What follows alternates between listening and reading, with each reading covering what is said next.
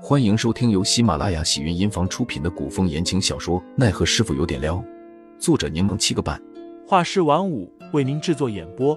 一场古言爱情、官场恩怨的大戏即将上演，欢迎订阅收听。第两百八十五章，白莲来了下，以后总是要习惯的。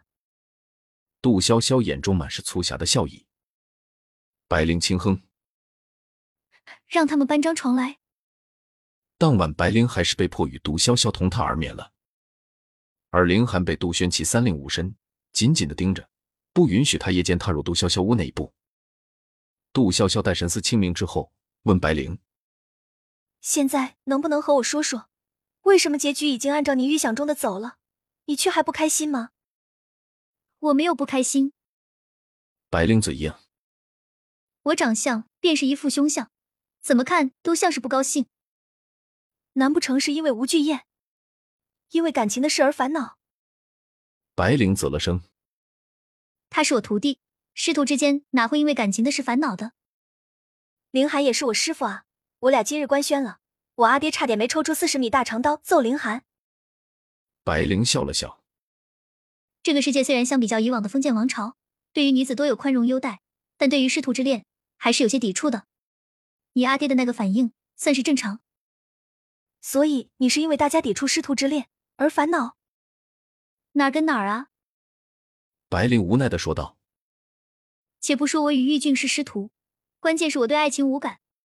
女人只要恋爱，就会失去智商，智商可是高于爱情的。啊！杜潇潇嘴角抽了抽，心中暗自感叹：白灵果然是独立新女性，乃我辈楷模啊！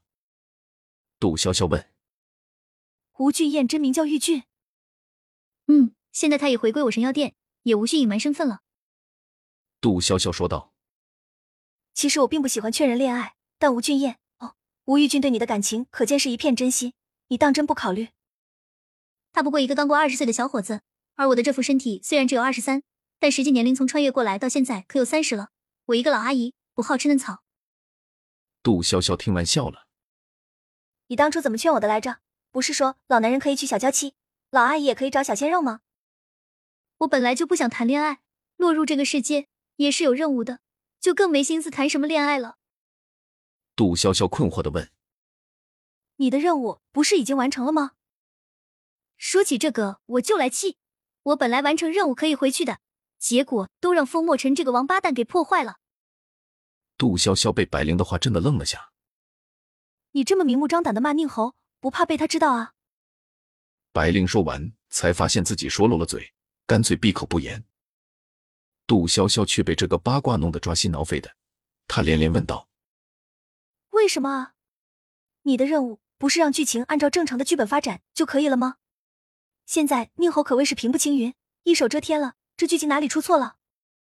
算了，反正我也回不去了，也没什么好对你隐瞒的了。”百灵叮嘱道：“不过我告诉你，你可不准告诉任何人。你放心，就算我告诉别人，也没人信啊。”白灵这才将事情的来龙去脉告诉杜潇潇。原来白灵是五年前穿越过来的，原主采药遭遇意外，从悬崖跌落，被宁侯所救。那时候正主已经被替换了心子，白灵按照剧情为报答宁侯救命之恩，便追随宁侯，暗中帮他做事。百灵了解宁侯发生的所有事情，还能预知宁侯的未来命运走向，其主要任务便是辅佐宁侯登基为帝。卧槽，当皇帝啊！杜潇潇小声低呼。白灵叹气：“可不是，他明明有帝王之气，又深受百姓爱戴，而我只要按照剧情一步一步助他夺得皇位便可。但当他察觉我的目的之后，竟然敢威胁我！不仅如此，还说一定不会让我如愿。”坚决不坐那把龙椅。百灵本想按照剧情，在汪朝宇发起政变、失败入狱之后，让汪正顺利毒死天子，自己则视而不见，装作太晚发现，送天子归西即可。只要在天子断气前拿到杜潇潇手中的证据，一举扳倒汪正，之后的事情便顺理成章。